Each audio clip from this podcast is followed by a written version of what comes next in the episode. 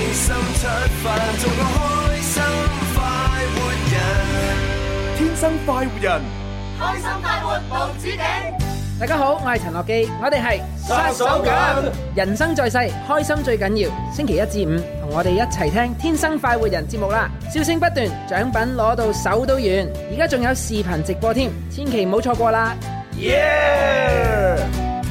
歡迎收聽《天生快活人》。好啦，咁啊，直播室有朱紅啦，有林琳啦，蕭敬元。做音文文，係咁啊！全新嘅星期咧，咁我哋咧都冇咩新嘅內 容嘅嚇，但係有新嘅獎品要送俾大家。誒咁啊得啦係啊係啊， 呢樣嘢好似係重要啲啊！係啊係啊，梗係咯因為啲內容啊，你聽慣咗、聽熟咗，唔使點變嘅啦。但係最緊要咧，送嘅嘢有變啫。梗係啦係啊，我係聽眾最中意送獎品嘅啦。係啊呢張符都係送出去噶嘛？係啊 係啊，你知啦，平時成日送橙金送到啲人都悶啦，係咪？悶晒係啊，淨係覺得哇，係淨係聽你哋節嗯目咧，就係聽內容㗎咋咁樣。係咁啊，今個星期咧，為咗俾大家咧，即係除咗聽有新意之外咧，啊送都有新意。咁啊，呢一張咧就林琳所講嘅符咧，就唔係符嚟 嘅，係咩嚟㗎？餐券唔，係一張係一沓。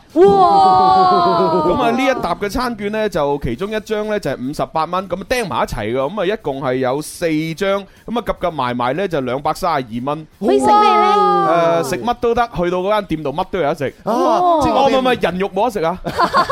你唔好話我要人肉叉燒包咁唔算。係呢間店裏邊嘅所有食物有得食。冇錯冇錯冇錯啊呢間店以外嗰啲你又唔好食啊。係啦，至於你問我食乜嘢嘅咧，我唔講誒嚇，因為因為我冇佢冇俾錢我賣廣告啊嘛，哦，咁我梗係唔講啦我。總之有飯食，反正你攞住張券，你知道喺邊度食，你去食就係啦。兩啊百幾 蚊及及下先。係兩百幾蚊係咪？仲啊要俾四個人一齊去食，幾好啊！係啊，咁啊，哇另開心外啊另外除咗嗰個好似一道符咁嘅餐券咧，仲有另外呢一個大紅餐券啊你個咩咧？啊，紅色嘅餐券。哦，啊，咁呢個咧就寫到明啦，羊肉粉。哎呀，羊肉飯羊肉粉，哎咁啊，呢個咧就睇下有幾多張先嚇。咁啊，十蚊一張就一二，哦唔係喎，三張係十蚊、十六蚊、廿五蚊咁樣三張夾埋一齊喎。係喎，加係啊埋即係佢都釘住一份餸嘅，咁係一份嘅話係係可以食三樣嘢。係係五十一係蚊噶咯。係咁啊，反正咧就今日多咗呢兩種嘅餐券咧，就送俾大家啦。係啊，好幸福啊！我哋送餐券係啊啦，仲要係一沓一沓咁送啊。所以其實你今日唔使點樣聽內容噶啦，啊內容好同壞都冇乜所謂，攞張品係啦。我哋今日內容就係送餐券， 係啊，我哋節目冇咩聽嘅啫嘛，係嘛，所以冇乜人聽啊。你睇現場幾少人。 送埋佢幾百 人。人哋就幾百啫嘛，係啊唔多唔多。咁點解會有餐券送呢？係有原因嘅，啊係啦。咁係呢啲餐券呢，全部係有時間限制嘅，啊就係今個星期誒六日咁樣誒誒誒就去食嘅。啊？嚇咁，因為我哋喺四月二十八號同埋二十九號呢，分別有三場嘅活動，嗯咁啊喺同一個地點、同一個商場嗰度做。冇錯，嗯係啦我知啦咁。呢個商場喺邊度呢？咁我又唔講俾你聽 啦，反正你攞住張餐券你就知喺邊嘅啦。啊係啊，你如果搭地鐵呢，搭到去白雲大道北嗰個站。哦出嚟咧就行少少距離，咁啊會去到嗰個商場。哦，係啦係啦我就記得佢一連三場活動啊，分別有林琳嘅呢個歌友會啦，嗯係咪音樂會音樂會啦音樂會，鐘明秋嘅音樂會啦，嗯同埋林 Sir 帶領我哋天生發家族成一齊嗰度玩遊名戲。廚入店，冇咁錯啊啦呢三個活動呢，就係我哋天生快活人節目二十周年系列活動裏邊嘅其中三場。其中啊三場係咁啊，時間嘅安排呢，分別係點呢？首先第一場呢，就係鐘明秋先嘅，係就係四月二十八號嘅夜晚七點鐘，嗯喺嗰個商場嗰度嚇。咁啊，第二場呢，就係四月二十九號嘅朝早係朝十早點半。唉嗯系啦，咁就名廚入店，咁啊到時咧就林 Sir 帶住誒燒豬啦，同埋帶住啊文文啦啊梁宇聰先生啦，啊梁宇聰同埋啊啊誒誒誒燕文姐姐啦，哦係啦，咁啊會去到嗰個商場裏邊咧，同大家食好嘢。哇，衝過都去啊，咁啊好嘢啊。咁啊，然之後去到二十九號嘅夜晚七點咧，就嗯係到啊林琳嘅音樂會啦。林琳音樂會係啊係啊，咁以所以我哋送出嘅呢個餐券呢，咁啊嗱，分別係有兩誒，暫時係兩種先啦。係一個呢就係食呢一個誒羊肉粉，大毛羊肉粉。嗯咁啊，分別係廿八號、廿九號、三十號同埋五月一號都可以用嘅。哦咁你攞嘅時候呢，你就揀定係想要邊一日，咁啊係同阿傻娟溝通。係我哋有唔同嘅日期啊即。係過嚟睇我哋啦，仲包餐嘅喎。係啊，有有有包係啊餐，有得睇有得食，你邊度揾啦？係咪冇錯而且嗰個羊肉粉裏邊咧，仲有啲咩灌湯包之類嘅獎品係啊係嘅，啊大家攞咗係啊嗰沓嘢就去食就得啦。咁而啊呢一個啊啊德福行嘅呢一個類似符咁樣嘅餐券呢，嚇兩百幾蚊嘅餐券呢，呢個就係四月二十九號用嘅。廿九號，四月廿九號29即係今個星期日啦，係啦冇嗯錯，嗯唉。咪食完過嚟睇音樂會梗係咯。啦，哇！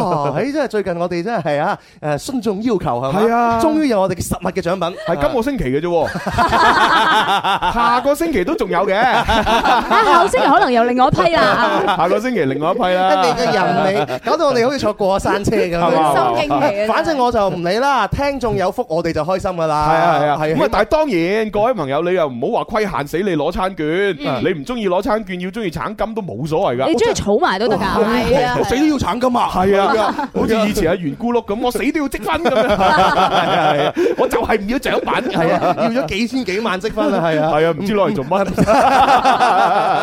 攞嚟儲啦。咪總會有用嘅，唔知有咩用啫， 係啊唔。係，其實啱嘅，因為你知啦，我哋即係而家咁成日賺錢，儲嘛儲埋埋啲錢，你都唔知喺幾時突然間買一層樓噶嘛，哦又係喎，係咪？先？可能一世都買唔到哦，但係亦都可能咧過十年之後就買到咧。又係哇，喎。唔賣啊呢啲要嘢，怪就怪我哋目光短 淺，係啊，人哋高瞻遠矚嘛。啊你放長遠啲。係啊，啊，唉咪之前咧喺誒電影界有位老前輩咧，佢講一句説話啊嘛哦，佢話電影咧個編即係點樣去編劇咧咁嗯樣啊，即係要咩話誒出人意表，哦，係啦出，人意表，係啦啊即，係你估唔到。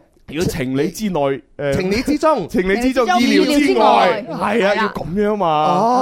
咁所以哦，我哋人生都係要咁樣，哦，哦，即係等於買唔買到樓咧？情理之中應該買到嘅，係啊。實際上買唔買到就意料之外應該買唔到。就唔知係啦。啊，即係話朱紅主持《天生快活人》啊，情理之中嘅。係啊，但係佢主持佢好似文文咁唔識 講嘢，就啊意料之外，意料之外，好似文文女仔聲係啦，有冇得撈咧？咁有梗有啦 有有有有梗係有啦，係咪好啦，咁啊，反正就今日開始啊，有橙金之外咧，仲要有餐券送俾大家。係嗯，好心啊，開心咧係啊，爽到咩咁啊真 係。哦，唔係，仲仲有啲我哋自己 D I Y 親手做嘅獎品都送喎。哦呢樣嘢要隆重推介哎下。喂，呢個我哋做得好辛苦㗎。啊哦琴日係世界地球日啊嘛，係啊所以我哋天生化學家族成員咧，誒一眾嘅主持人啦，係啦就去到咧流化展館係啦嗰度一齊參加一個咧就係公益活動。公益公活益活動動。咁咧公益活動裏邊咧，除咗參觀咗一啲好環保嘅嘢，即係一啲嘅舊衫舊褲啊啊，點樣係啊去翻身係啊？啊重翻重新利用，係重新利用。重新嚟好犀利 啊！我見到最正嘅係嗰間呃嗰張嘅 sofa，嗯哦梳化係用啲牛仔褲舊嘅牛仔褲嘅布，哦係縫成一張嘅哦， sofa 然。之後嘅塞啲棉花喎。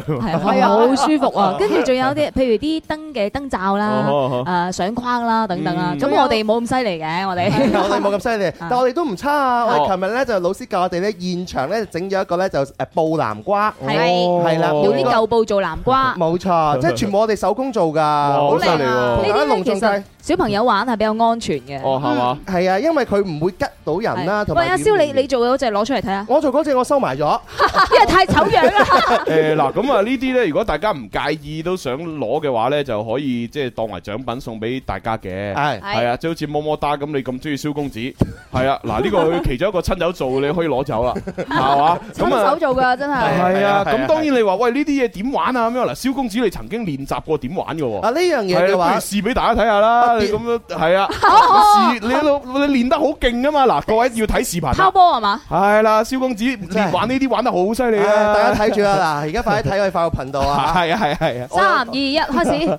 好嚟啦喎！哇，噔噔噔噔噔噔噔噔，嘿嘿，噔噔噔噔噔噔噔噔，哎呀哎呀嘿嘿，哎呀！ 好嘢好嘢，哇，好犀利啊！好踩污糟啊！唔係我我未食早餐咋，食咗拋五 個咋，係啊，你係食邊種早餐先？ 你個人你大家咧可以攞翻去咧就喺度拋下，係啊，即係練下做手咯。做天生快活人嘅主持人咧，真係唔係咁容易入嚟 啊，一定要多才多藝啊！十八般武藝。係啊，要識開演唱會，識開 talk show，同埋識拋波波。係啊係係係，好啦，咁不如就開始第一 part 嘅遊戲先啦，嗬。林怡請食飯。啊天天天天都有好菜色，快快試試美美樂無窮，嘻嘻哈哈搞笑盞鬼，林兒話佢請食飯咯。開檔二熱線電話係八三八四二九七一。八三八四二九 八一，我哋朋友記得打零二零。啊，咁啊，當然就微博、微信可以一齊參與啦，現場觀眾又可以舉手參與啦。嗯啊咁啊係答啱問題咧就兩千橙金，或者係我哋 D I Y 嘅嗰個南瓜，啊誒或者係餐券嚇，啊任君選擇。冇係啊錯，好多朋友喺網絡上面留言啦，哇！答啱問題有餐券去食嘢啊，正咁樣係啊，不嬲都有噶啦，啊只不過中間停一段時間。你成日有人唔矜貴㗎啦，你。係啊，阿華咧就話一家人租咁好啊，朱紅呢件衫好有型哦，喎。係啊，OK 噶哦，有隻貓喺度打拳嘛。好 Q 啊，仲要係粉紅重重色重點係係啦，今日粉紅色啊，好興啊，朱紅今日唔。係主主要咧係即係近期誒瘦得太緊要，啊咁啊啲衫咧就全部唔啱着。哦，啊！唉喎的起心肝，是但買啲衫翻嚟咧，新啊新衫着啦，咁樣咯。幾多個加而家係？而而家唔知啊， 可能可能一兩個加啩。 咁犀利係啊！啊，即係起碼我着國產嘅衫着到兩個加就好犀利係啦。啊，朱紅真係唔啱啊，瘦到不似人形啊，係啊，係啊，真係不自人係形啊嘅，攣晒個頭，係都唔以後咧，點算我哋用呢只貓嚟做衡量啊，即係如果佢係肥貓撐 到大啦，咁就肥咗；睇下佢肥攣定咗嘅啊話咧，瘦咗瘦身成功啊！唔使望朱紅，望佢只貓就得㗎啦。認住呢只貓， 真材材實實料料有有保保證證嘅。好啦，第一個入場，喂你好，喂，哦星仔，星仔嗱星仔打入嚟咧，知佢一定係睇住餐券 嘅，係因為佢好為食噶嘛，啊係啊，咪中意食啊佢。撩牙， 係撩牙。食飽啦嘛，好啦，咁啊入場啦，一二三，林怡請食飯，我食飯你埋打，快活頻道有料到，越聽越地道。係啊，幾醒神，係啊，以前咧就，啊你説放我埋單，啊越聽越地道，是但啦， 係啊，求其啦， 誒佢嗰首歌點唱話？是但啦，算數啦，唔煩你啦，你唔愛我啦，是但啦，算數啦，唔煩你啦，你唔愛我 啦，好得啊，嗱星仔答問題就唔可以是但嘅嚇。好正啊，唔知邊個作嘅，係啊邊個啊嘛？咪雷仲德唔啊？係啊，邊個啊？歪文啊，歪文啊 係啊。係啊，真係。歪文話：我佢佢都諗唔到自己可以誒填到呢啲字嘅，搞笑，真係好得意，好得意。好啦，咁啊，今日我哋玩誒德式粵語得。戚啊，咁啊就係我哋問一個粵語或者問一個普通話，咁你咧就幫我互相翻譯咁就得㗎啦。係啊，翻嚟正確就 OK。Ừ. 係啊，係啊，係啊。啊。第一咁題第一題應該要從簡單開始啦。咁樣啊咩？ 星星仔咁耐冇食飯，我咁多年，係嘛？係時候要俾翻啲着數佢啦。你個人 嚟，咁我哋又唔好咁難啦。係啦，好係啊星仔第一個吓，蛇滑梯點樣翻譯啊？滑梯，咩話？滑梯，滑滑梯係啱嘅。做簡單喎。啊，蛇滑梯咁樣你，我諗呢個呢個年代仲有冇人蛇滑梯咧？有有 à, 啊，真係有但啊係。你呢個年代你就唔傻 啦，唔係啊，我有時都玩噶。 你你你得咩？點解唔得咧？ 我孭條滑梯你唔你得 à. 啊去，你去游水嗰啲滑梯唔得咩？嗰啲鬼佬都滑落嚟啦。哦 我唔得咯， 哦，你啊唔得啊，你太輕係啦咯，點解嘅有有體重限制一陣㗎。一吹咧，佢就啾咁樣出咗 嚟，好好似唔危險。係而而家應該得啦，而家應該得啦。而家都係嘛？不過好似超兩百斤係唔得㗎超兩百斤喎，唔有啲得。有啲超兩百斤係唔得㗎。哦，咁你去嗰個地方有啲 cheap 啦，係嘛即係？嗰條嗰條梯有啲 cheap 啦。哦，係啊係長龍嗰啲都得嘅喎，我記得。佢要分唔同嘅地方，哦譬如呢個係比較誒細型嘅，咁佢就唔得。哦咁你分大細型啊嘛。哦，即即係細路仔同大人嗰啲。得得唔哦得？最緊要咩？上滑梯千祈唔可以着裙仔去玩上滑 梯。着 裙係 啊，因為嗰啲女仔啊，佢爸爸就係着裙仔就唔好玩上滑梯啦，因為俾睇人睇到條誒褲褲咁哦樣，條內褲 褲。跟住有一日嘅話，誒誒阿阿小娟啊，你做咩着住裙你你都去玩上滑梯 啊？爹哋唔驚啦，我將條內褲褲除咗出嚟，人哋咪睇唔到條內褲 褲啦。好教壞細路啊你。唉唔怪到啲朋友啊！唔怪得知天生發人節目冇嘢聽啦， 啲時間用晒嚟講呢啲。唔係 呢叫誒老少咸宜 啊！好啦，咁啊，其實咧問呢個垂滑梯咧都唔係一個重點嚟嘅，係人都知啊，滑滑梯 啦。嗯重點咧其實係想問下大家知唔知垂字點寫？ Sir S I R 呢個先至係重點嘅知識點啊嘛。啊，係咪先？你係人都識講 Sir 滑梯個 Sir 字點寫咧？ 真你係冇理由成日都用英文 S I R Sir 咁樣 Sir 落 嚟噶。啊係喎 Sir 點寫 咧？啊，即係情理之中嘅意料之外啊嘅呢啲就係啊嚇。嗱，大星仔你放心，你答啱咗滑滑梯都即照樣攞獎品阿㗎星仔好驚啊，唔理 唔理我寫啊嘛。佢而家叫佢阿媽喺度查緊，喂點寫啊個 Sir 啊，啊？星仔你係小要紅哥哥，Ừ. à? 我我要牙線，唔要橙金啦。哇，係有餐券你都唔要？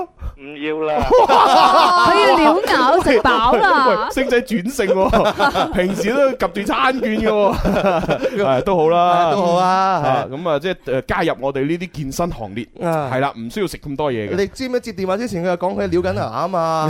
已經食飽咗啦。係哦咯，，啊我知啦，佢咪用啲，佢咪攞啲牙線去賣啊，唔會啦， 十蚊一盒。點會啊？星仔中意咁情有獨鍾，啊啱啱啊啱係啱，唔係啲牙線係幾靚㗎。係啊，啊，牙線日日都用啊嘛。係啦係啦係啦，啊好啦，咁啊送盒牙線俾阿星仔啦，送俾你啦，多謝你啊！好多謝參與，拜拜。 啊，星仔開心喂，啊！朱容，我真係好想知點道啊個蛇字到底點樣樣寫啊！真係誒，大家查下先啦，係嘛係啊，唔使急㗎。嗱，我哋聽眾朋友啊，微博、微信、快活頻道留言俾我哋啊，睇你寫唔寫得到個蛇字啊？係啦，啊，誒三點水嘅，三點水，係三點水三點水。着一個唔知咩咁樣。哦，三點水 X I R，中西結合啊。 Sir 話睇你你個方中 Sir 啊，Sir 字點寫？ 係喎，係喎，問下方中Sir。方中 Sir。好啦好啦，咁我哋下一個入場啦。喂，你好，你好，點稱呼啊？阿珊姐，哦，山姐姐啊啊，哇哇！咦，遮前遮後三分險， 誒三姐喺邊度打電話過嚟啊？芳村啊，芳村啊，好啦，咁啊入場先啦，一二三， 我食飯你埋單，越聽越地道。 OK。我哦山姐冇乜幾可打通電話啦嚇，少啲，都係啦啦唔係好認得佢把聲。第-第幾次打通啊？係第幾次啊？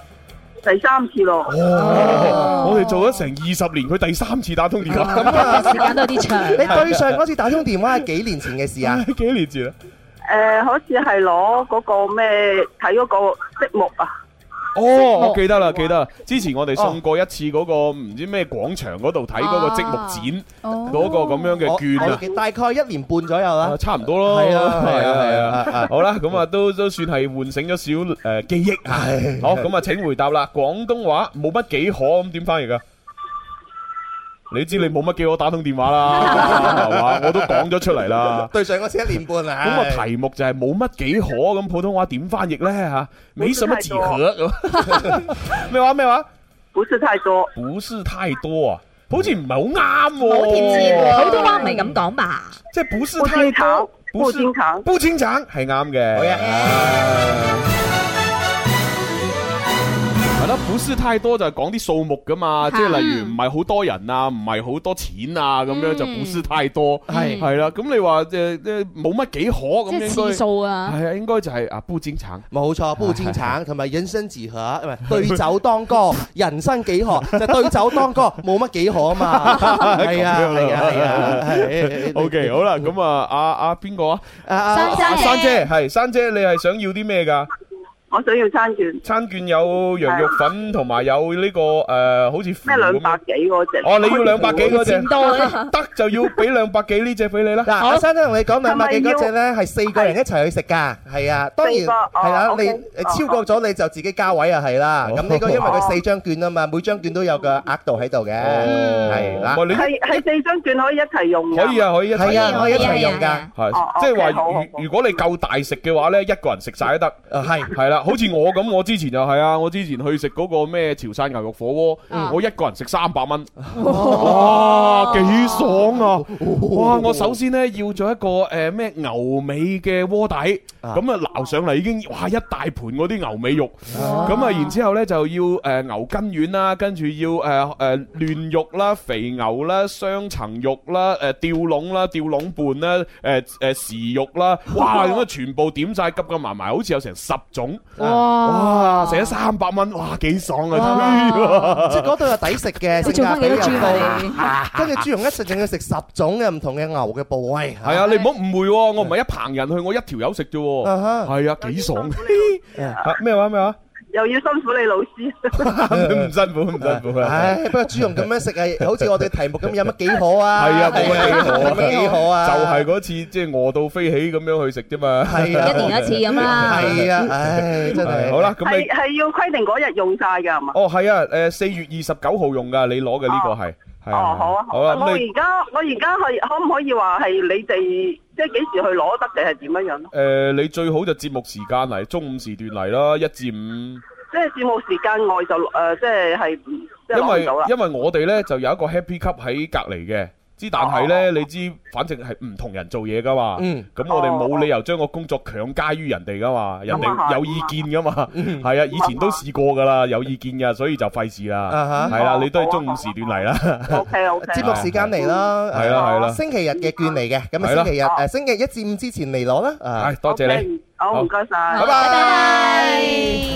哇，好多人好多人寫斜滑梯啦，啊係咩？係啊哦，咁佢哋唔知寫唔寫得啱咯，好似好犀利咁好似啱啱地嘛，係咪㗎啱啱 地啊因為大家都寫到一樣喎，一模一樣喎，係啊咁睇嚟大大家喺網絡上邊都搜到答案喎。一有人寫佢哋斜滑梯，佢哋點樣搜嘅咧？係咪寫滑滑梯粵語怎麼梳咁樣咧？ 應該係就係咁樣樣啦，係啦。如果我揾呢個百度，係啦，我問呢個百度都會咁樣樣問係啦，係啦。啊，啱喎嚇，真係寫得啱喎。OK OK 嚇，得得，大家真係好嘢。係啊好嘢好嘢好嘢咁大家就既然今日學咗蛇滑梯嘅蛇字，就記住佢啦。哦，又好啊嚇！誒，你講你啲聽眾嘅話好蠢嘅咩？真係個個叻過我㗎，係咩？我唔信。好啦，咁又要接電話啦嚇。喂，你好。哦，喂，你好，咦？點稱呼啊？哦，姓羅噶。哦，羅小羅姐，小姐嗱你睇下一一送餐券幾幾多啲古惑仔蒲頭 啊，係啊，平時啲古惑仔咧就，誒聽節目得啦，使乜參與啊，係嘛？誒充其量就發條留言過去啦，嗱而家一有餐券打過嚟啦，唔會嘅，我覺得羅小姐應該就唔係古惑仔嚟嘅。哦羅小姐，你充其量古惑女， 羅小姐，你邊度打電話過 嚟啊？誒，呃順德啊啦。哦順順德，德喂啊順順德嘢好食啊，我哋每一間大排檔都好正 Ừ. 啊，係啊，真係嗰啲嘢好食到咧，翻唔到轉頭啊！係啊係 啊，唉真係不辭常作順德人 嚇，啊蘇東坡都咁寫。呢個人你係咪㗎？好似唔係喎。佢係寫不辭長誒常作嶺南人，哦係啦，咁順德都係嶺南嘅一部分啦。 咁你咁你咪做詩人朱東 坡咯。咁咩咩日啖荔枝三百火啊嘛，啊不辭長作嶺南人啊嘛哦，係佢就係中意食荔枝，就覺得誒嚟南方都好好啊。哦啊不過以前咧就因為被貶先嚟呢度噶嘛。咁樣樣啊？聽講話佢寫呢首詞嘅時候咧，嗰陣時佢喺惠州啊，惠州哦喺惠州啊廣東嘅惠州咁哦樣，日啖荔枝三百火咁樣。但係其實咧，即係有有個傳聞傳說嚇，唔知堅定流嘅。就係話咧，其實佢呢個荔日啖荔枝三百火咧，係係係啊一個錯誤美麗嘅誤會。哦，係誒，我我如果咁樣講古仔玩唔到遊戲，誒要去廣告咯。係啊，所以你而家你係兩頭都唔到 啊！你係啊啊不如問一問題先咧，係啊，不如去廣告啦。 我哋廣告時間再咩廣告時間就同呢個啊啊誒順德人玩。嗯好係大家就先聽廣告啊。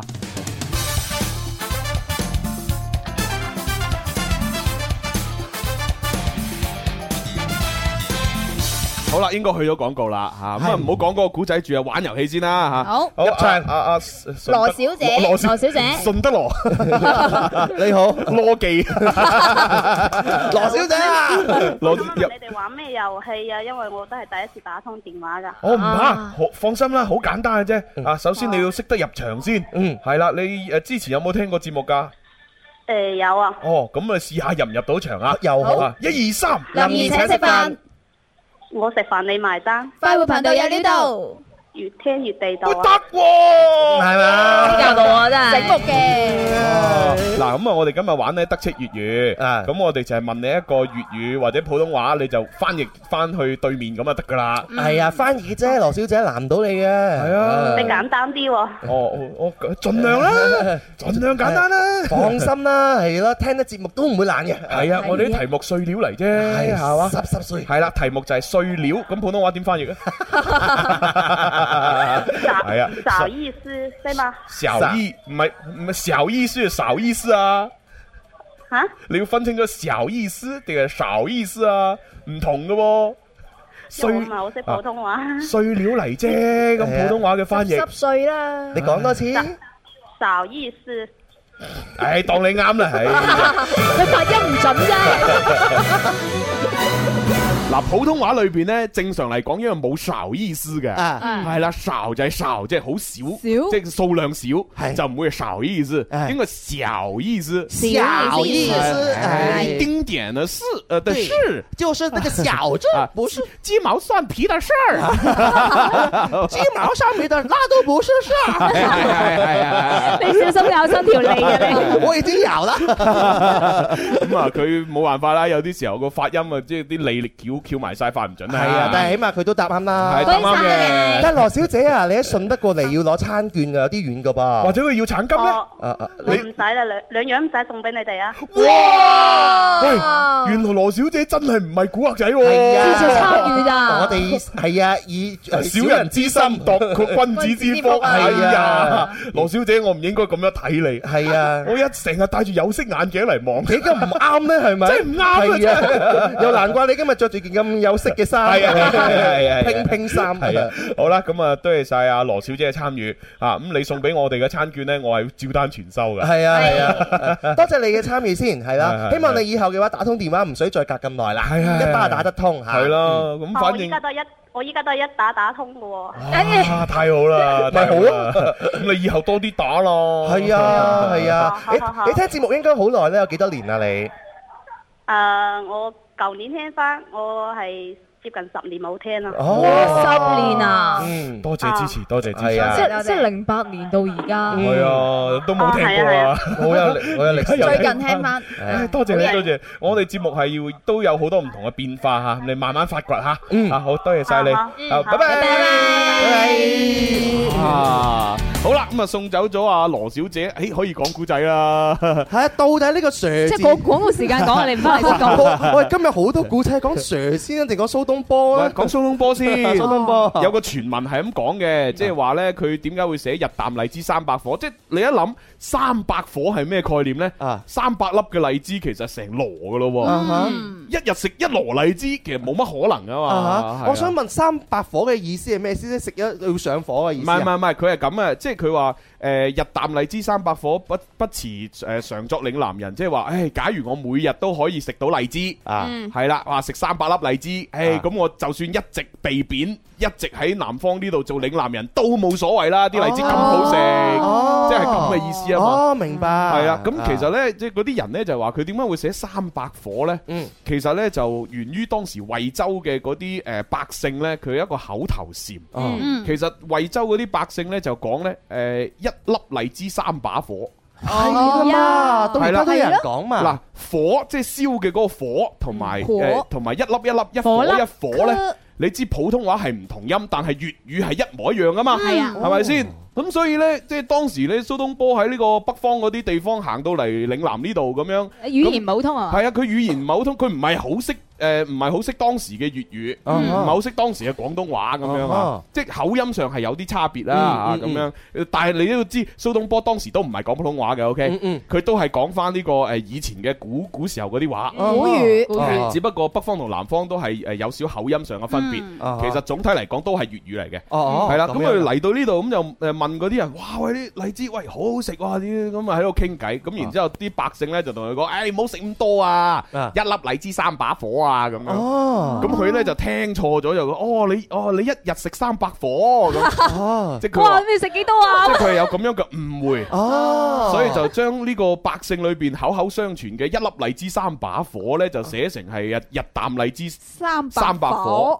哦，咁因因為個啖嗰個啖又同我哋呢度講寫即係食一啖嘢嗰個啖嗯啊，係一啖一同同音啊。哦，即係誒佢詩裏邊嗰個日啖就係啖係食嘅意思。哦但係我哋呢度所講嘅啖咧係一啖兩啖飯，即係一個量詞。嗯係啦，所以日啖荔枝三把火，一啖荔枝三把火。哦就係咁樣咁一個咁誤會。但係佢都唔識諗一諗，一日食三百粒咁會會死唔係嘅。呢個係傳聞啊 嘛，即係究竟係唔係真係咁，係冇人知。哦只不過有人傳聞，哦當時蘇東坡係聽到啲百姓咁樣講一啖荔枝三把火，就聽成係。誒日啖荔枝三百火。哦，即係會唔會係嗰陣時候嗰啲詩人中意喺誒詩詞歌賦裏邊有少少比喻嘅手法，誇張手法係誇誇張張，譬如嗯飛流直下三千尺都唔一定係三千尺啊係啦係啦嘛，所以三百火都唔一定係三百火，即係食得多嘅意思。佢諗到都唔係啦係咯哦即係呢個係一個方面咯，另一方面佢直接採用民間嘅呢種咁樣嘅講法咯哦。，Ừ. 原來係咁樣。係啊係啊係啊 À, 哦，喂，蘇東坡佢自己出口成章嘅喎，但係我哋一開始係一啖荔枝三把火，呢個係出處係祖先噶嘛，嗯但係啊係竟然冇人係將呢個發揚光大。你啊一啖你啊荔你啊枝三把火，我知點解，佢係少咗後邊嗰句。咩啊係咩啊人哋起碼蘇東坡有個不辭咩咩嶺南人啊嘛，咩嶺南係啊，我我整咗一轉個頭唔記得咗啊你我整個一啖荔枝三把火，哎呀，誒阿阿娟肥婆猛咁攞咁，類類似咁可能會紅喎。如果係我呢，我就寫一啖荔枝三把火，一啖一啖砂糖一。一啖砂糖一啖，朱紅真係好文采啦，都唔押 韻嘅。唉，好啦，咁我哋要準備翻嚟嘅咯，嗬。哦， Music FM，嘿嘿，Music FM，我嘅最愛是只電台 Music FM。開心就好似小朋友拍拍手，開心就好似大朋友喝醉酒。喺呢一個星球有太多嘅追求，賺錢要快手，買車買樓，為咗有成就百年不休，幾時先可以放鬆唞唞？天生我就係中意播播歌。天生我就係中意說笑話，所以我天生係一個主持人，將所有聽眾變成擺活人，春夏秋冬每日都一樣開心。天生快活人，勁多獎品啦，勁好氣氛，齋聽已經好過癮，參與遊戲更開心。大家好，我係胡鴻斌，你都快啲嚟尋開心啦！哇，多謝晒食咁當喎。係咯係啊誰願見死不救，滴水不漏，像一顆石頭。哇，真係好正好紅啊呢首歌係係啊，好歌咩啊？從身邊經過，遙不可及的痛楚。啊，呢個呢兩首就係最近最紅嘅歌啦，係嘛？係啊喺。啲歌賦咁多，一個係主題曲，一個片尾曲嚟噶嘛，係啊， 都係航魔的。喂，琴晚先做完航魔的番外篇呢。啊我我係啊我哋嘅好朋友啊，建東嘅話都喺朋友圈裏邊有介紹啊，係啊哇太搞笑啦和阿和阿和建東係啊，佢裏邊有一幕咧，咪即係瞬間轉移咧，啲衫冇晒，係嘛？ 哇！佢啲肥肉，朱紅你試下唉太搞笑 啦！ 我唉，我都想試，係嘛？但係我冇佢咁光 滑，我全部有個草原喺度。咁咪仲正咯，係啊，可能仲正啦，係咪？大人草哋原喎黃建東都話佢唔想點樣減肥，因為咧個 大誒大師話佢最近行緊肥運啊，肥運哦啊仲有肥運呢樣嘢㗎有個運叫肥運啊，所以朱紅你都唔好點樣減肥啊唔。係啊，我一直都行緊肥衰運，係啊，未好過啊！ 我知啦，你行錯咗啊！你應該行無運啊，無係喎 你有個大草原啊嘛，冇啊冇，數啊冇，走嘅神都有啊冇，黐線！朱紅唱以前嘅歌我跟到，佢唱新歌我跟唔到，我 out 咗啦。你你揾光年代啊嘛係啊咁啊，喂，啱先廣告時間呢，我哋除咗同阿羅羅小小姐姐玩遊戲之外呢，亦都講咗嗰個誒日啖荔枝三百火嘅嗰一個傳傳說傳說故事。咁啊，大家聽完之後呢，都去問下啲長輩，喂，有冇聽過咁嘅傳說啊？咁係啊樣係啊話翻俾我哋知。都幾好啊，就好似袋咗錢入我哋嘅袋咁樣樣，知識面又豐富咗啊啦。但係就千祈唔好當係堅嘅考試咁去寫 啊！即係呢個係我哋即係茶餘飯後啊得啖笑咁樣當故事聽啊你啦。寫完括好朱紅講嘅傳說，老師你要揾朱紅啦。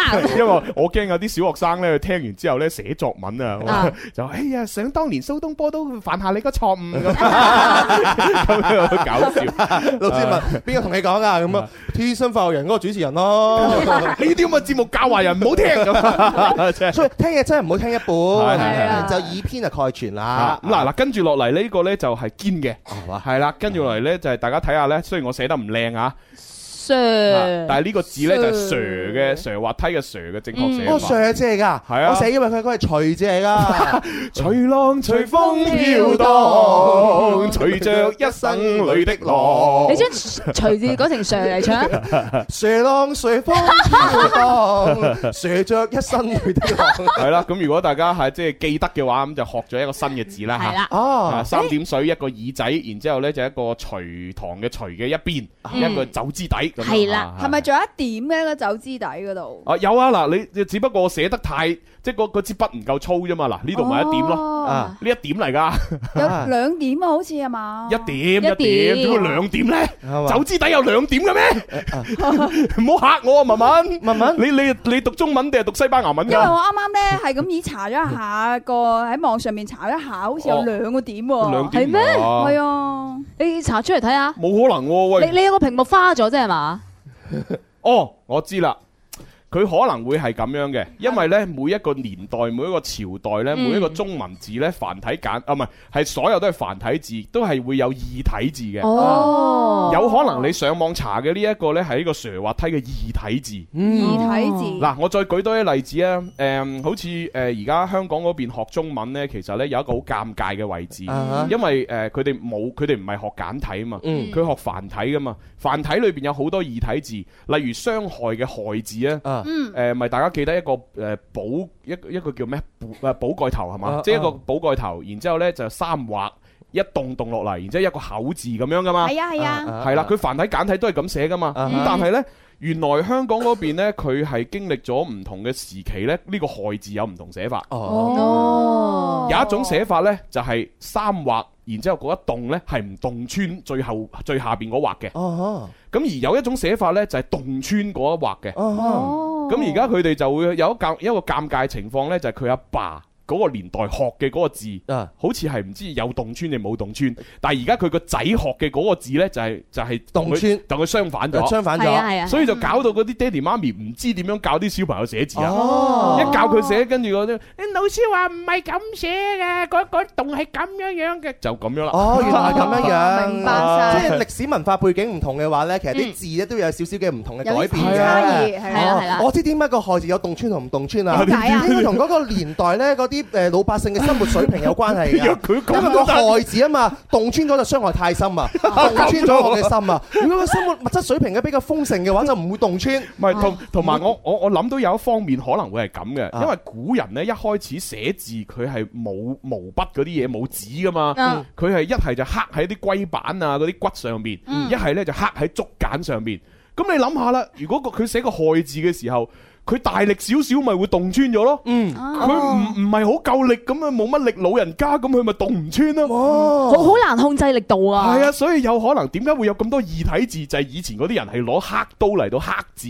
Ừ. 嗯咁你話黑多一點，黑少一點呢，佢真係有可能係啊。啊冇咁先進，冇咁規範啊嘛。就慢慢傳，所以我極對嚴嚴重懷疑當年啊嚇，點啊點啊嗰個走之底啊，啊走之底係嗰個老人家咧，佢有少少老老人痴呆咁樣樣，本來一棟嚟嘅，佢窒窒窒窒窒窒窒窒窒窒震咗個走之底出嚟，所以後嚟嘅大家就以訛傳訛，大家習慣咗走之底就咁窒喂喂窒窒窒喂窒窒。老老實實喎，其實如果用黑刀嚟黑走之底，好都幾難難㗎㗎喎喎。係啦嗱，又要咁樣黑，咁樣黑，咁樣打個彎過嚟黑。譬如姓陳個陳都係都係啊，係咪？冇錯啦，所以極度懷疑就係嗰陣時嗰啲老人家係嘛，隻手唔多靈光， 嗯喂，所以你話我哋中文呢，即係經歷咗幾千年嘅發展，你諗深一層，古人以前嘅生活，再諗翻而家咁樣相互對照，係幾得意喎。咁梗係得意係啦，啦。發現咗好多呢啲咁樣嘅即係你搞會笑諗翻嘢。佢哋當時係點做出嚟嘅，點生活嘅嗯咧？咁啊曾經有個理 論就係話咧，古人咧點解會俾我哋現代人所講嘅話，佢哋嘅智慧會咁犀利咧？嗯佢哋邊有娛樂 啊？係咪？就研究呢啲嘢係嘛？係啊，食食完飯冇嘢做㗎 啦嘛，係咪？望住個天， 係啊，望天啊打 卦，每日都要研究啊！呢個天象咧就要落唔落雨、翻唔翻風啦嚇，所以總結咁多嘅經驗出嚟啊！係啊，你問聽嘅小朋友 啊，食完邊有空餘時間啦？全部都要去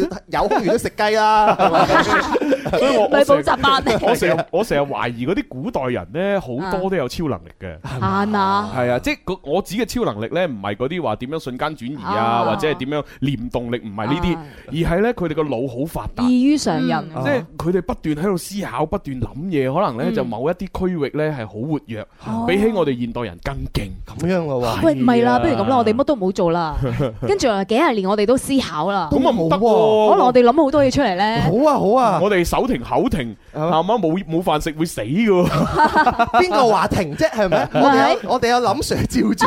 咁喎即即係你又唔做嘢，又要諗 Sir 出糧。唔係你你你同林 Sir 講，我做你軍師，跟住我淨係幫你思考人生。林 Sir 最中意就係軍師噶啦，係啊係啊，最中意就係嘿俾到佢 idea 嘅軍師，唔使你幫我思考人生，思考下啲生意得啦。思考人生生意，係啊。你生意都係你人生嘅一部分，好喎！哇，諗到我哋未來幾廿年幸福啊！你長遠規劃嚟嘅呢個係。好啦，咁你哋去思考，我去賣奶 茶。咁啊，跟住落嚟第二 part 嘅遊戲應該係越聽越地道喎。最地道的粵語發音，靚仔，你搞面科啊？最實用的生活分享，醒醒定定啊，細路！輕鬆愉快學粵語，越聽越地道。越聽越地道。各位老細嚟了啊！ 好啦，咁啊，繼續又開通熱線電話啦，八三八四二九七一。八三八四二九八一，廣州以外嘅朋友加零二零啊係係係咁，我哋玩呢個誒，就越聽越地道，就係俾啲廣東嘅歇後語大家去估嘅。啊咁啊，前邊嗰句俾大家睇，咁啊，大家估翻後邊嗰句啦。係啊，呢個歇後語咧同我哋之前啱啱嗰個遊戲有啲唔同啊㗎，之前嗰個翻譯，啊嗯而家就係歇後語啊。係啦，咁啊，喂呢一度呢，就阿 Hayden 又問我哋問題喎，佢話喂朱紅啊，請問阿唐文龍呢，星期幾過嚟快活人呢？咁啊啊，記住係星期三，啊今個星期三星期三啊係啦，咁所以呢，我又打電話俾 GNC48 嘅嗰幾個女仔就話，唉，你星期二過嚟啦，星期二過嚟係啊，星期三啊撞晒唔係咁好啦，係佢會唔制啊？唔得，我又要嚟，我又要見咁。哦咁啊，咁啊，咁我就同佢講，你過嚟都冇用啦，溝通唔到，啊連連說普通話咁點樣溝通啫，係咪先啊？哦咁咁對方又好啊，係咪？都協調到個時間啊。 佢話咧，我有問題要問唐文龍咁樣哦，誒為咗見佢咧，我專登咧煲翻佢嗰啲舊戲啊、舊電影啊咁樣。我最中意佢嘅係十月初五的月光飾演嗰個金城。哦，城啊係咪最尾就同咗阿誒啊，誒君好，君好嘅嗰個男啊？係啊係啊係啊係啊！咁啊，然之後張智霖就寧願沒擁有啊嘛，同你好，咁啊，寧願沒擁抱。最後都係冇擁有嘅。 哦，所以好多朋友嘅話中意唐文龍啊，誒就可以今個星期三嚟到我哋流行前線直播室嚟現場睇 真人啦。係啦，跟住咧，阿 Amy 咧就睇咗我哋上星期五嘅嗰個鬼同你講古剪出嚟嗰個視頻，嚇係啦，佢咧就話喂。你上星期嗰個半塊麵包嗰個個恐怖故事咧，其實好似笑話嚟嘅喎，一有一啲都唔恐怖，咁咪講到要恐怖啲啊咁。咁咁呢樣嘢就同嗰個投稿嘅人 啊，將佢嘅經歷寫得搞笑啦，係咪？哎呀，真係其實個恐怖故事嚟嘅。係啊係啊，恐怖故事嚟嘅。佢係解釋唔到嘅自己一啲嘅故事，咁啊想同我哋大家一齊分享下，點解成個內容由頭到尾都好好搞笑。因為佢佢文筆搞笑啊，係啊咁啊，既然佢提到呢個誒半塊麵包嘅故嗯事，咁我就要撈埋啲汁話翻啲嘢俾大家聽啦。誒哎有後續㗎，仲有後續。哦，冇，因為誒投稿者阿音仔咧，佢就聽完我哋嘅即係讀完呢個故事之後咧，佢就回呃誒俾翻啲回饋我哋。啊誒佢咧就話其實時間過咗咁多年咧，阿雀仔哥而家已經淡忘咗呢件事啦。咁啊，雀仔哥咧而家出到嚟工作咧，就比以前踏實咗好多嚇、成為咗我哋宿舍裏邊第一個結婚，亦都係第一個做阿爸嘅人。哦，冇嘢啊即係喺佢概念裏邊，第一個結婚，第一個即係結婚同做阿爸就踏實。哦，咁我即係嗰啲唔結婚唔誒有冇小朋友嗰啲就唔踏實。 直頭係社會嘅落後者啦，敗類 係啊，唔係唔係唔係唔係啊！好啦，咁啊，佢咧就話誒，關於阿雀仔哥身上咧，其實仲有好多嘅故事嘅，有啲係怪異，有搞笑，亦都有愛情故事。咁啊，宿舍其他兄弟都好多故事，以後得閒再投稿咁樣。哦，啊，咁啊，多謝晒音仔啊！啊，反而佢最尾呢句嘅話呢，我會安樂咗落嚟，因為我哋一直都懷疑緊，即係佢呢個當事人人啊，叫阿雀仔哥。係雀仔哥你之前都放唔低嗰個所謂嘅陰影，係即係樓梯係角落頭見到個黑色嘅影子，嗯成日都疑神疑鬼。哦咁而家佢終於放開咗懷抱，仲結婚生仔，同埋哦佢唔記得咗呢件事啦。同埋誒上星期我哋仲有一啲疑點係未分析嘅，咁啊嗯就係喺度都講埋啦。咁就係話誒嗰個樓梯裏邊係一定有光嘅，嗯就算樓梯裏邊冇光，都一定喺其他建築物或者喺外邊嘅地方射到光入嚟。點解呢？我細細咁樣諗咗一下，就係佢因為佢見到有人影。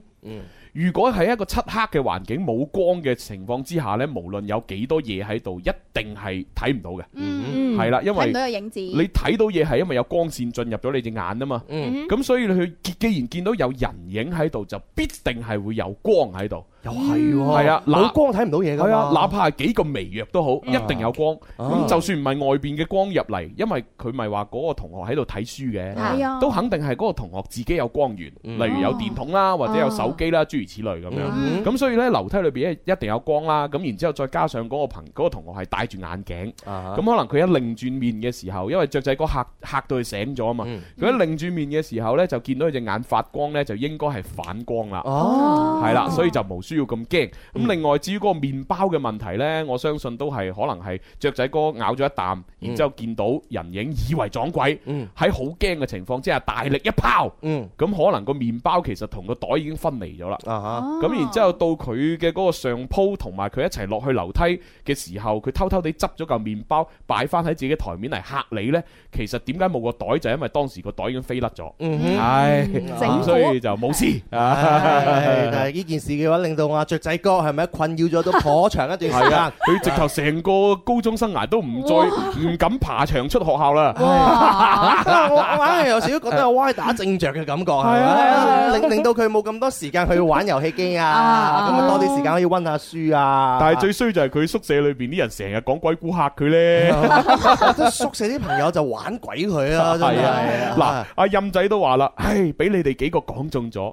其中一個事實，雀仔哥夜晚第一次出行啊，就係因為咧喺宿舍咧聽完呢個鬼故事唔夠膽瞓覺，所以就出去通宵。嗱係咪？啊真係，所以就係呢班損友，咯影響咗佢一生。豬朋狗 友，所以識朋友啊要慎 重啊，係咪先啊？但佢又好難怪啊，都編埋同一個宿舍編埋同一個宿舍係 咪？都冇計。佢通常係咁嘅，一間宿舍咧，即係通常都有嗯啲中意講鬼故哦嘅係，有有啲咧就中意唔中意聽鬼故，有啲就中意聽鬼故 啊。你撞正嗰個驚嗰個咧就慘啲係啊嘅，同埋宿舍有傳染性㗎，嚇呢個宿舍嘅話，如果冇大家冇人拍拖咧，就冇乜人拍拖㗎。一 拍拖 呢有一個人拍拖咧，好多其他人就陸陸續續拍咗拖㗎啦。哦曾經我個宿舍就係咁樣哦樣咁衰㗎係啦嘛喺我嘅帶領底下， 係咪先一個人唔拍拖，全部都唔拍拖啦。 大家都努力學習，簡直人係啊，全全都冇心思諗其他嘢。人版啊係啊！你諗唔諗當初佢宿舍係點樣樣嘅咧？好好奇啊。我咧就係負責講鬼故啊，我嚟嘅， 又好中意聽 嘅。你你專門嚇人哋嗰啲人係啊係啊，我啊專門出去爬牆 嘅，係啊，我唔信要哎你就掟麵包好啊！ 你啲學霸點會爬牆啊？會啊，夜晚爬出去食宵夜，肚餓。你個人你真係好啦你食完仲爬唔爬到入嚟啊你？得得，好容易爬嗰度。好啦，咁我哋就玩遊戲啦吓，咁啊從最簡單嘅歇後語開始問起啦。 好啊，啊呢個都唔識，你後邊嗰啲唔使玩啊。 又嚟係啊，好，第一個廣東三件寶， 啊哇真係冇話唔識啊廣東三件寶係啦，後邊究竟跟乜嘢咧？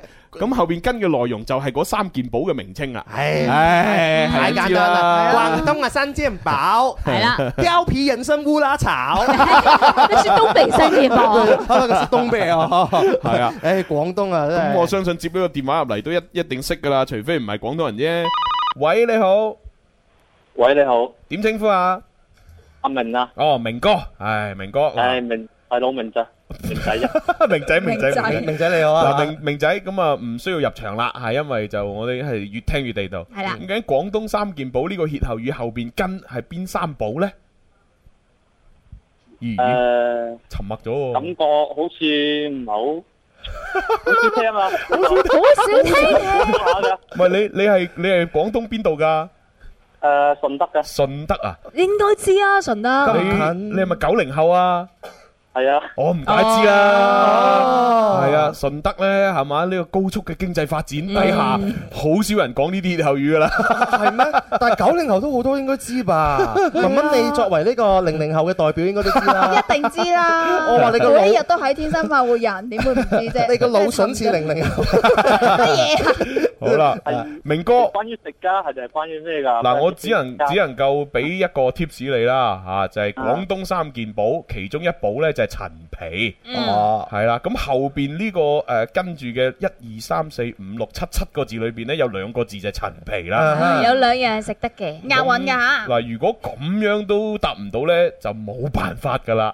咁啊，真係幫唔到佢 Ờ, 啦。哦，有冇涼茶㗎？其實你可以撞下嘅，係啊，你撞下廣東人係咪？誒廣東三件寶，涼茶、陳皮，仲有咩啊？走地雞，走走地雞，好嘢！陳皮、涼茶、走地雞，啊呢三樣都好出名。廣東新三件寶，陳皮涼茶走地雞，食完唔使戴頭盔。诶，食完飛去烏拉圭。好啦，最後答案就係陳皮涼茶走地雞係咪？À, 啊，係啦，係啊，係錯噶。哎呀，哎呀，唔緊要，下次努力，下次努力。多多謝你創意答案啦，係唉啊都都幾搞笑嘅，係啊，咁啊攞唔到獎品啦，啊咁啊現場觀眾有冇補答啊？識啦啊肯定識識啦。啦好就戴眼鏡呢個哥哥， 咦？啲傻娟唔見咗嘅，誒，佢咪攞緊啲走地雞佢佢咪佢執正先好啦執正咗出嚟攞緊走地雞啊！好啦，點稱呼啊哥哥？Leo，哦 Leo 係 Leo 你好，係你好呢你個好。我冇記錯，你係咪林林嘅忠實粉絲之一啊？啊你咁問佢話唔係都唔 得，已經尷尬係咪？從此之後你就係㗎啦，收你做大佬。好 Leo，咁啊呢個最簡單啊，叫你求其答就得噶啦。廣東三件寶，陳皮老姜和港草。哎啱啊！係啦，咁啊係人識啦，係嘛？係 啊，你你冇聽過廣州有首名曲啊嘛？咩咩 啊叫做越唱越掂啊嘛！舊陣時出三件寶，陳皮老姜和港草。和港草而家嘅廣州啊咩都好，不過多咗呢位麻甩佬。喂，真係好正啊！呢首歌邊個唱嘅話？唉，就係燒豬組合咯。哦，原來咁 啊！係啊哇真係好耐冇聽。未來好紅噶。 嗱，老老實實咧，呢三件寶咧，喂，真係陳皮可能同我哋啊陳皮同老姜就結接近啲 À. 啊因為老姜咧有啲時候我哋都可能係嚟寒啊、咳啊啊或者係煮餸啊嚇咁都會用到老姜。嗯咁啊陳皮咧就我哋誒有有痰啊嚇條氣唔順啊行氣啊咁樣都會用到陳皮。最經常用啊㗎啦又或者我哋食九製陳皮啊。九製陳皮咁但係禾秆草好似真係少用啲喎。啊而呢家樣嘢我咁多年咧，我都話嗰啲三件寶咧，陳皮老姜我都覺得係 O K 嘅，但係禾秆草我對我哋呢個年代冇印象。嗯仲咧？我淨係記得呢禾秆草呢曾經以前我食喺唔知邊間食肆嗰度食過有一個禾秆草紮紮肉啊，即係佢係用啲禾秆草紮住嗰啲肉，哦係然之後呢就擺落去一個唔知嗰啲甕定乜鬼嘢嗰度去去蒸去炆佢，嗯哦咁然之後呢就食嘅時候呢，嗰啲肉呢就有禾秆草嘅嗰一陣味，係，嗯呢個我曾經去過杭州嘅時候咧，都食過你講嘅嗰啊真係㗎嗰種係嘛就係用啲禾秆草包住嚿肉。咁佢咪引進我哋廣東嘅禾秆草？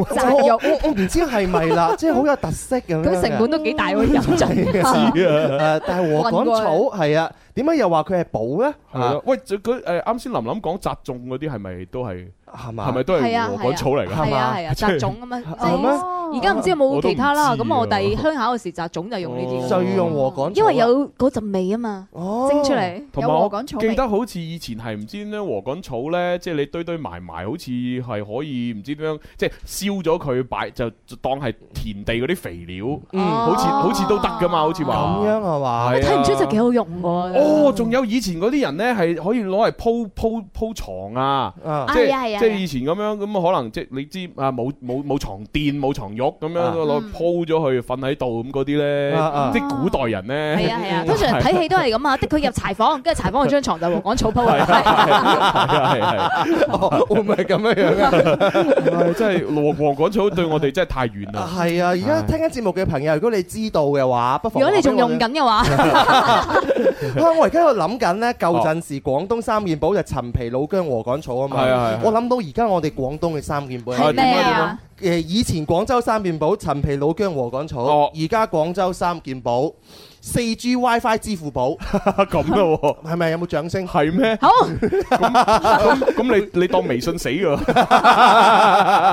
係喎，即係佢兩個競爭關係啊嘛。你講得一個，講埋另外一個。咁咁係啊，氹佢哋贊助我哋啊！喂，佢冇講冇講咁喎，俾錢咪我俾錢咪講咯，都要俾錢做佢廣 告啫，媽唔講我哋啊，嗱真係，啊當我哋咩啊？哎 掟錢呢位咧細水長流嘅禾稈草可以喂牛啦、養雞啦，可以當柴燒，燒出嚟嘅灰咧做肥料，農村好多用途㗎。哦，啲牛原來食禾稈草㗎？唔知道喎，我以為啲牛係食嫩草啊！我哋咪講老牛食嫩草。咁亂牛咪食禾稈草咯。啲禾稈草咁乾乾爭爭咁樣，咁都食？唔知道我啲湯水送下啦呢啲牛咁蠢咩？我唔信。即係嗰陣時話養雞啊，啊養雞。喂，咁既然都講到牛啦，嚇咁啦嚇，就係我哋下一個歇後語咧，就係苦瓜炒牛肉。好味。咁究竟後邊接乜嘢咧？有歇後語㗎，係啊，有歇後語啊，苦瓜炒牛肉有歇後語㗎你怕未？哇苦瓜炒牛肉成為廿八蚊，你食得太 多啦！嗱，咁啊，大家可以趁廣告時間一齊去思考下。啊好啊好啊苦瓜炒牛肉嘅歇後語後邊跟四個字係邊四個字咧？苦瓜炒牛肉啊，食咗舒服，食咗舒服， 食誒誒食完廣告，唉，廣告去廣告。天生快活人最分，要你開下心。天生快活人最真，與你一家親，要你一家親。天生快活人，勁多獎品，勁好氣氛，齋聽已經好過癮，參與遊戲呢，咁啊更開心啦，係咪？大家好，我係陳曉東，你都快啲嚟尋開心啦！歡迎翻嚟第三部分《天生快活人》節目，直播室有朱紅啦，有林琳啦，有蕭敬元、蕭公子，仲有文文，啊！我覺得咧，我好開心啊！你開心乜嘢點解我估啱咗啊！估啱咩 à. Ờ. 啊啱先我哋喺廣告時間喺度討論啊，禾稈草其實係咩嚟嘅唉，咧？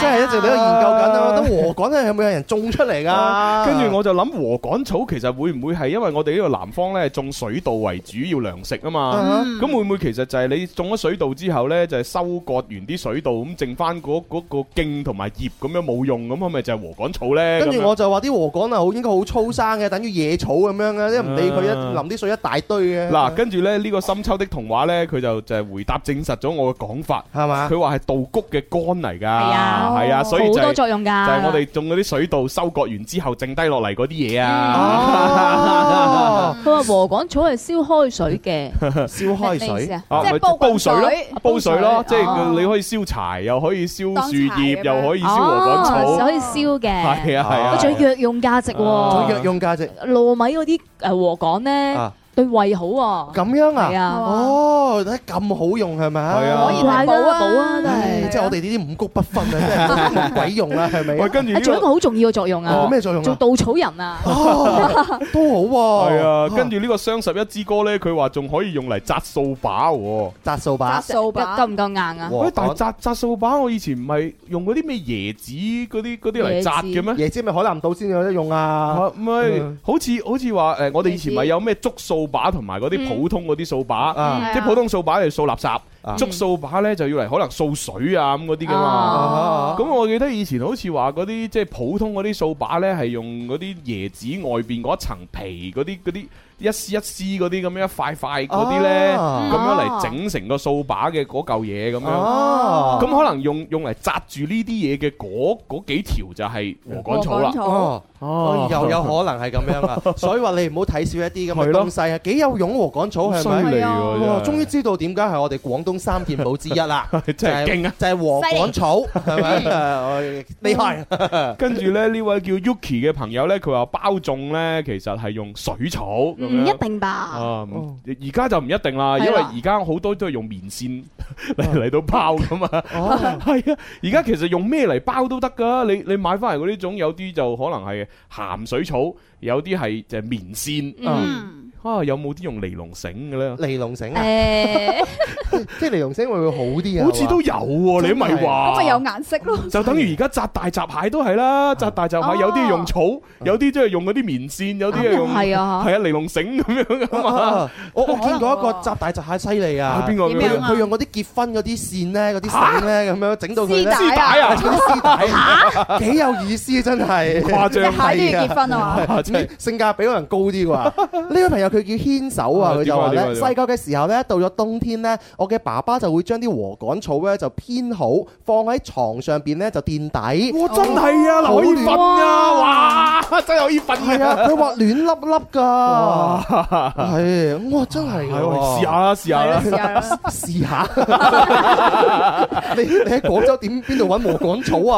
咁又係 嘅，何何況屋企嗰啲擺咗床墊喺度，係啊你又攞啲草翻嚟， 咦俾啲螨蟲躝下躝下， 係真係唔得真係。啊但係以前真係好有作用嘅，好好温暖嘅，好温暖好温嗱，暖。小肥雞佢都話，其實咧煨番薯咧就係用呢個禾稈草咧邊煮飯一邊煨熟㗎。我阿爺以前都係咁做㗎。哦，不過而家啲煨番薯好似就唔係啦，係嘛？係咯而家好似係咪都攞個煤爐咁樣擺喺個大鐵桶下邊，嗯跟住嗰烘熟啲推，佢佢就推住嗰部有嗯有碌嘅一個大鐵桶，然之後就擺啲番薯喺係裏日日邊都。係哦嗰扎番薯，係啊，哦跟住好多新聞報道就話千祈唔好食嗰啲啊嘛。啊，點解嘅？啊哦佢話啲番薯冇事，嗰啲梅都冇事。咩事啊？最大事就係嗰個油桶，油桶哦油桶佢話嗰個油桶咧， 就係即係你本來用嚟裝嗰啲工業用油啊噶嘛。哎啊呀咁你用嗰啲油桶能你煨番薯，咁肯定入裏邊有啲殘留嘅嗰啲嗰啲油嘅嗰啲嗯有害物質，嗯咁你就煨咗落個番薯嗰度。哦係啊。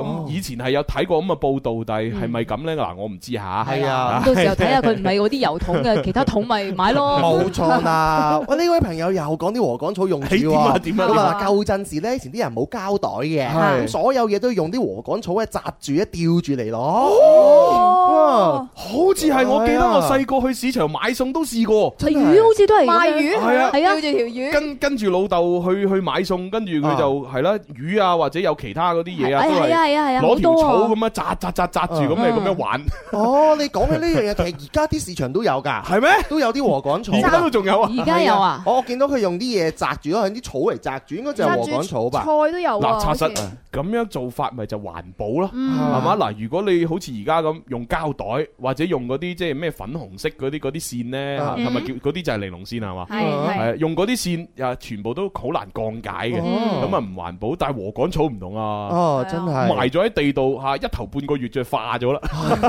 化幾幾好喎，啊哦係佢唔咯。會老極都唔化。係啊我話你點極都唔化，做啲嘢出嚟一樣咁渣。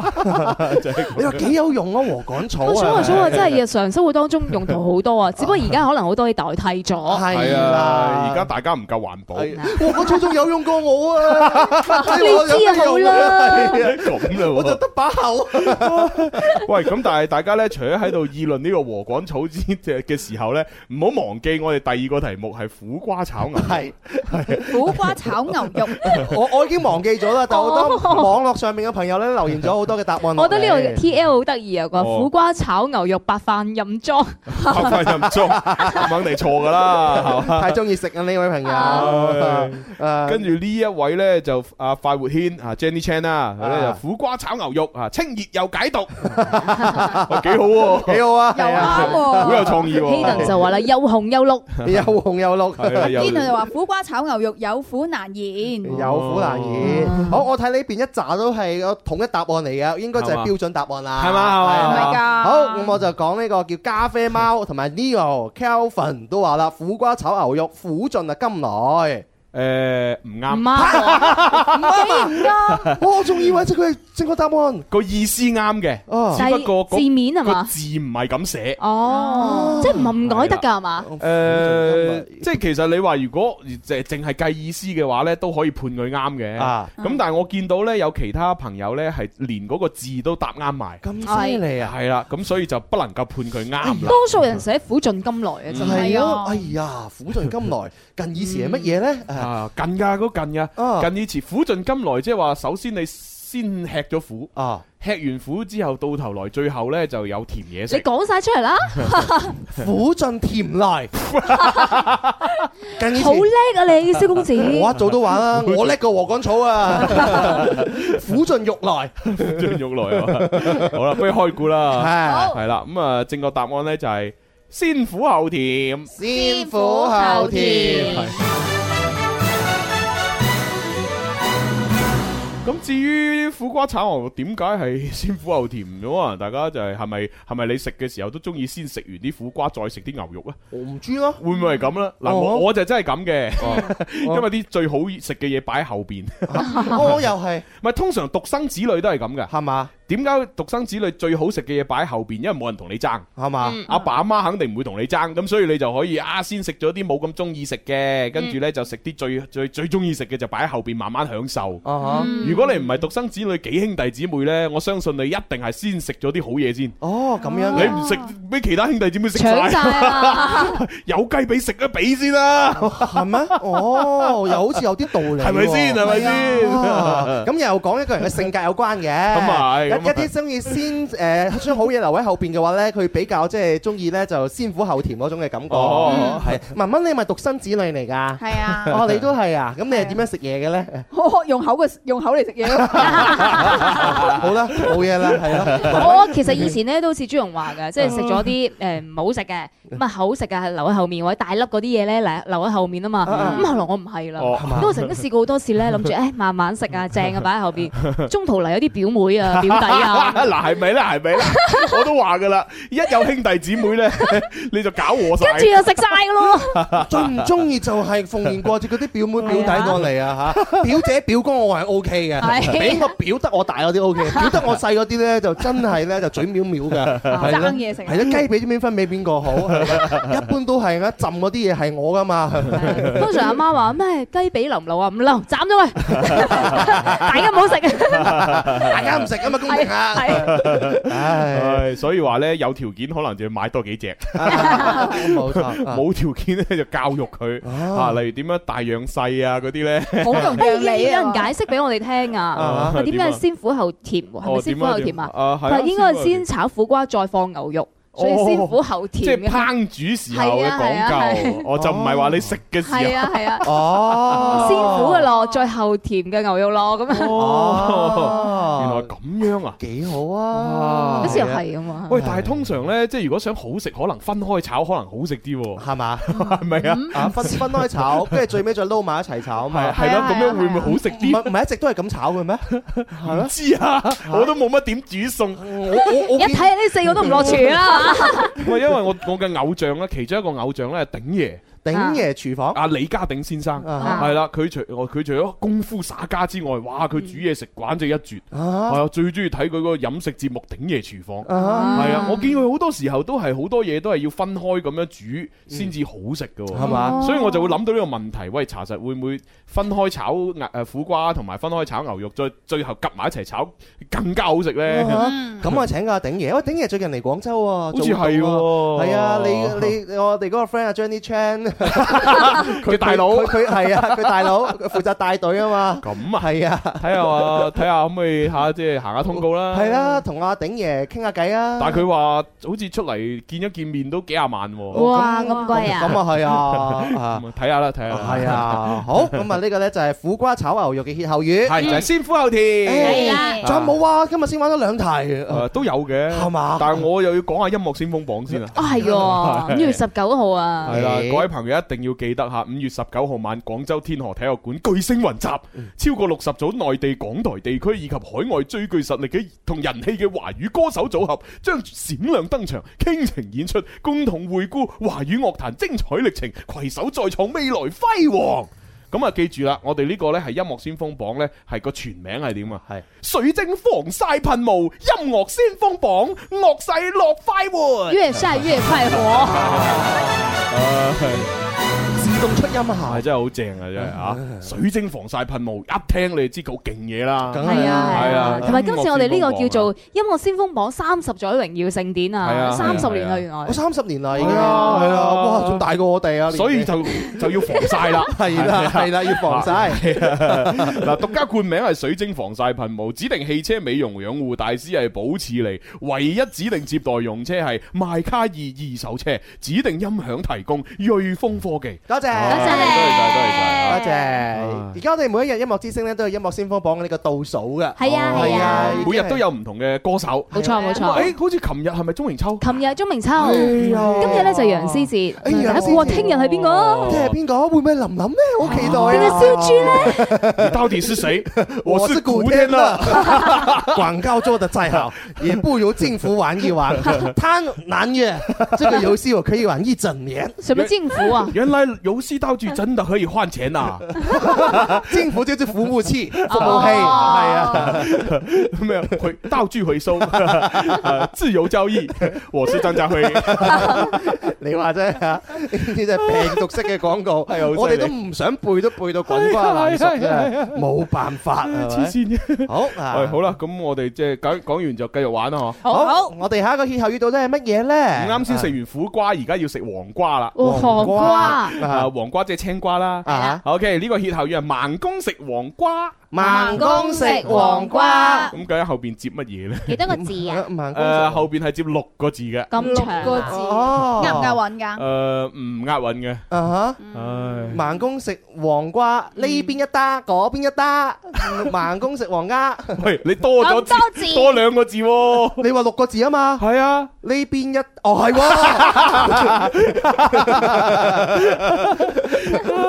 嗱，盲公食黃瓜，我都中意麼麼 喳喳，唔係中意麼麼嗒咩？啊我嗰首係尹好押韻啊光呢，我嗰首係尹光嘅 歌。中意麼麼嗒。 阿摩但係現場幾尷 尬，係咩？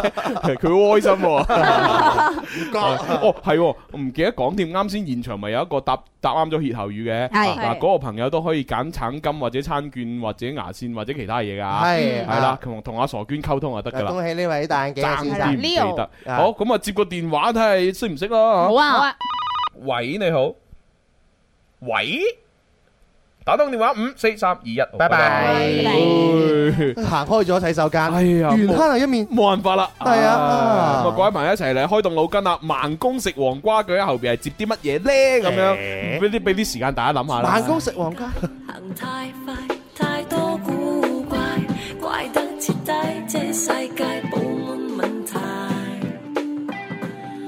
人類太奇怪，容太難解，思想分派，我不理解，太多見解，問佢點解？看看個世界越嚟越有氣勢，太多不了解，充滿晒見怪。Human make me cry，疑問有問題，眼見一切裝修變晒講究氣派。看看個世界越嚟越有氣勢，太多不了解，充滿晒變態。Human make me cry，疑問有問題，古怪妖怪妖怪那一位。地球到宇宙，究竟有冇盡頭？其他星球唔知有冇生命互相問候。太多問題需要報仇，太多難題需要報仇，太多濫用自由謎題需要時間研究。樹木石頭壽命賽跑，邊個留守最後？靈魂人頭客氣漫遊，會否多些以後？為把生活落後，下下追求一切擁有到最後，有邊個唔係一無所有？人一世得一世，今世要點玩？學問有時覺得簡單，有時覺得困難。細個吃喝玩樂單純，冇仇恨冇麻煩，大個發覺最貴唔係欲望係時間。Everything is gonna be alright，冇答案嘅世界，感受最痛快。旁觀者清會發覺周圍好奇怪，點解會有數之不盡奇怪嘅問題？看看個世界越嚟越有氣勢，太多不了解，充滿晒見怪。Human make me cry，疑問有問題，眼見一切裝修變晒講究氣派。看看個世界越嚟越有氣勢，太多不了解，充滿晒變態。Human make me cry，疑問有問題，古怪妖怪妖怪那一位。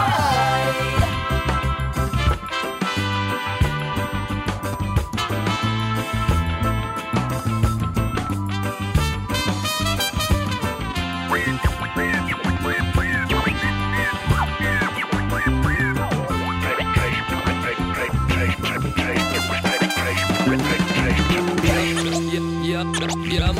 生命，包括宇宙都會有盡頭。每一個誕生亦有完結嘅時候，大戰嘅變化經歷奇妙嘅邂逅係定律，係冇得改變，要去接受。人與花叢走獸共處一個地球，人與世界萬物共享一個自由。本來唔使強求，可以慢慢享受，但係勇武不斷，源源不斷就唔夠。再搞到烏煙瘴氣，遊戲冇定好唞。我世界病成咁，都冇人話要去救，偏偏啲銀紙咁醜，我我要爭崩個頭。麻煩幫幫手，我諗呢度需要打救。究竟而家我哋活喺一個乜嘢時候？是否仲要盲目追求為生存做理由？唔識解答，但係用咗一切照舊。世界和平到最後，只我妄想嘅要求。看看個世界越嚟越有氣勢，太多不了解，充滿晒見怪。Human make me cry，移民有問題，眼見一切裝修變晒講究氣派。看看個世界越嚟越有氣勢，太多不了解，充滿晒變態。Human make me cry，移民有問題，古怪古怪古怪那一怪。喂，喺度聽緊歌嘅時候呢，我睇翻啲微博啊、微信，咁可以發覺原來有啲人呢，就幫我哋喺度解釋點解嗰個廣東三件寶係陳皮、老薑、禾稈草喎。真係好多朋友有唔同嘅答案，多謝佢哋啊！嗱，原來呢，佢哋就係佢哋所講嚇，就係同我哋以前廣東嘅其中一個誒飲食習慣有關。嗯啊哦，當然而家呢個飲食習慣呢，其實好多人都摒棄咗，就唔係要啊，就唔食嗰樣嘢噶啦啊嗯咁啊！但係以前呢，就真係啊，都有句説話啊，乜乜滾三滾就神仙企唔穩係嘛？哦係咁啊，所以以前好多人都食嗰啲嘢嘅。哦，咁啊，大家知啦嚇。嗯咁啊，原來呢，就係話誒，以前呢，就係嗰啲誒，即係我哋廣東嘅家庭呢，如果要煮嗰樣嘢嘅時候，嗯咁啊就會用到陳皮、老薑、禾稈草嘅。啊，係啦，咁啊有啲人呢就話陳皮、老薑同禾稈草呢，全部都擺落去呢，就同嗰樣嘢一齊去去去去炆，就好香啊㗎就嘛做香料。咁哦啊，另外有個講法呢，另外一位聽眾呢就話呢，係用陳皮同老老薑作為香料咁樣去誒炆嗰樣嘢。嗯咁禾稈草嚟用嚟做咩呢？就係用嚟呢，喺去除佢嗰啲毛嘅時候。就攞嚟即係燒火呢，就彈走佢啲毛嘅，哦啊，即係等於而家嗰啲豬手咁樣，佢都有毛噶嘛，燒燒咁啊係啊，咁你攞啲火咁樣彈一彈佢，咁啊啲毛就冇晒咁樣咧。啊哇！真係有好多唔同嘅呢個傳說係嘛，總之好嘢啦係啦嚇，哇！真係原哎來用以前用嗰啲嘢嚟整 喎，哎哇！啲 人嘅智慧好高深噶嘛，係啊，哎好掂啊！邊邊似 係嘛？總之就嗒嗒嗒啦，係哎咪先真係？嗒嗒嗒，係啊！咁啊，另外咧就有個朋友咧喺微信嗰度咧就發留言俾我哋啊，微信係咪啊？微信， 嗯，呢位咧一四一二嘅朋友，佢係話自己係一個老嘢，嗯佢話一個老嘢話你哋知啊，綁住條魚摘菜嗰啲咧係叫鹹水草，並唔係禾稈草咁樣。多多謝呢位先生，多謝晒係啊我真係佢講我一個老嘢喎，係啊，一個老嘢話你知啊啊，摘嘢嗰啲係鹹水草。哦係，鹹水草 唔係禾稈草，係啊多謝，係，多謝晒啊又學到嘢，學到嘢啦 係啊，唔知邊度有鹹水草賣啊，真係唔知咧，係咩？首先揾啲鹹水先，係啊，係啊，浸過浸過鹹水嗰啲點？ 浸過鹹水嘅草 係咩？啊咁要揾啲喺外國翻嚟嗰啲人喎。啊，傻師啊， 係咩？係啊，叫傻師攞啲草翻嚟啊！佢嗰啲唔叫浸過鹹水，佢最頂籠叫浸過鹽水 啦。 佢吊吊過 鹽水。係跟住阿 K 哥咧就話：喂，原來咧就嗰啲禾稈草咧就可以話鋪好佢，擺只雞上 去，哦只雞喺上面生蛋。哦，咁就唔會唔會爛咯。我哋之同我諗嘅一樣啊！我哋之前喺廣告時候都就有咁嘅 諗法。喂，啲雞咧整個窩嘅時候，咪都用禾稈草去整嘅咧？啊原來係真 喂，嘅。證明我都好有潛質去農村生活啊啦，係啦，我覺得第你時你先去街市買餸先啊，不如我啊，我成日去街市買餸 嘛，㗎，即真係係搞唔清水草定禾稈草啫唔。係，因為好，因為我少買肉，我都係買菜，啊係啦。咁啊，反正我覺得即係真係可以，我哋睇下幾時咧，就即係冇得撈嘅時候，就一齊去農村，即係睇下投靠啲親戚，咁啊幫佢哋耕下田啊，種下種下種下誒水稻，養下魚，幾好喎。養下牛咁樣我唔死嘅，你你親戚我諗住過嚟投靠你喎。係啊， 你調翻轉嚟投唔係靠但係要睇下有冇親戚先。如果冇親戚喺鄉下，咁啊真係死得啦。又唔一樣。咁你你點樣翻去買笪地買唔到係嘛你而家做個農場好 貴㗎，唔好以為係啊真係㗎梗係啦，好貴㗎做到農場都有錢㗎嘛，係喎，而家好多農場嗰啲分分鐘有錢過好所以多一人定㗎。要有親戚俾我哋投靠。啊如果冇就去農村生活唔到。咁啊，或者你揾個另一半，另一半有農村有親戚啦，哦咁都得㗎嘛。話唔係分分鐘你因為做咗呢個農場，你就變咗富翁啦。又係喎又係啊！但係首先你冇得撈 先，係啊。 I'm a farmer。不如我哋快啲開 股啦，就去廣告㗎啦。哎，係咁快盲公食嘅。黃瓜，哎我諗到一個標準答案啦。咩咩咩咩咩係呢個真係犀利啊啊嚇！點啊點啊盲公食黃瓜，佢係 通呢渣。冬陰功啊，佢真係係。通啲渣，五個字啫喎。佢係通呢渣渣。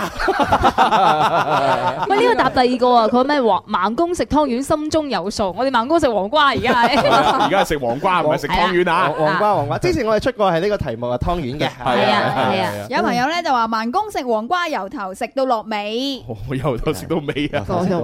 結婚啊，一梳梳到 尾。好啦，咁開估啦。係啦，好多人答唔知頭唔知尾。哦，現現場好似都冇人要補答啊，冇啊，問啲啊冇啊咁我哋開估啦，嗯，係就係盲公食黃瓜，唔知頭唔知尾。唉，哎哎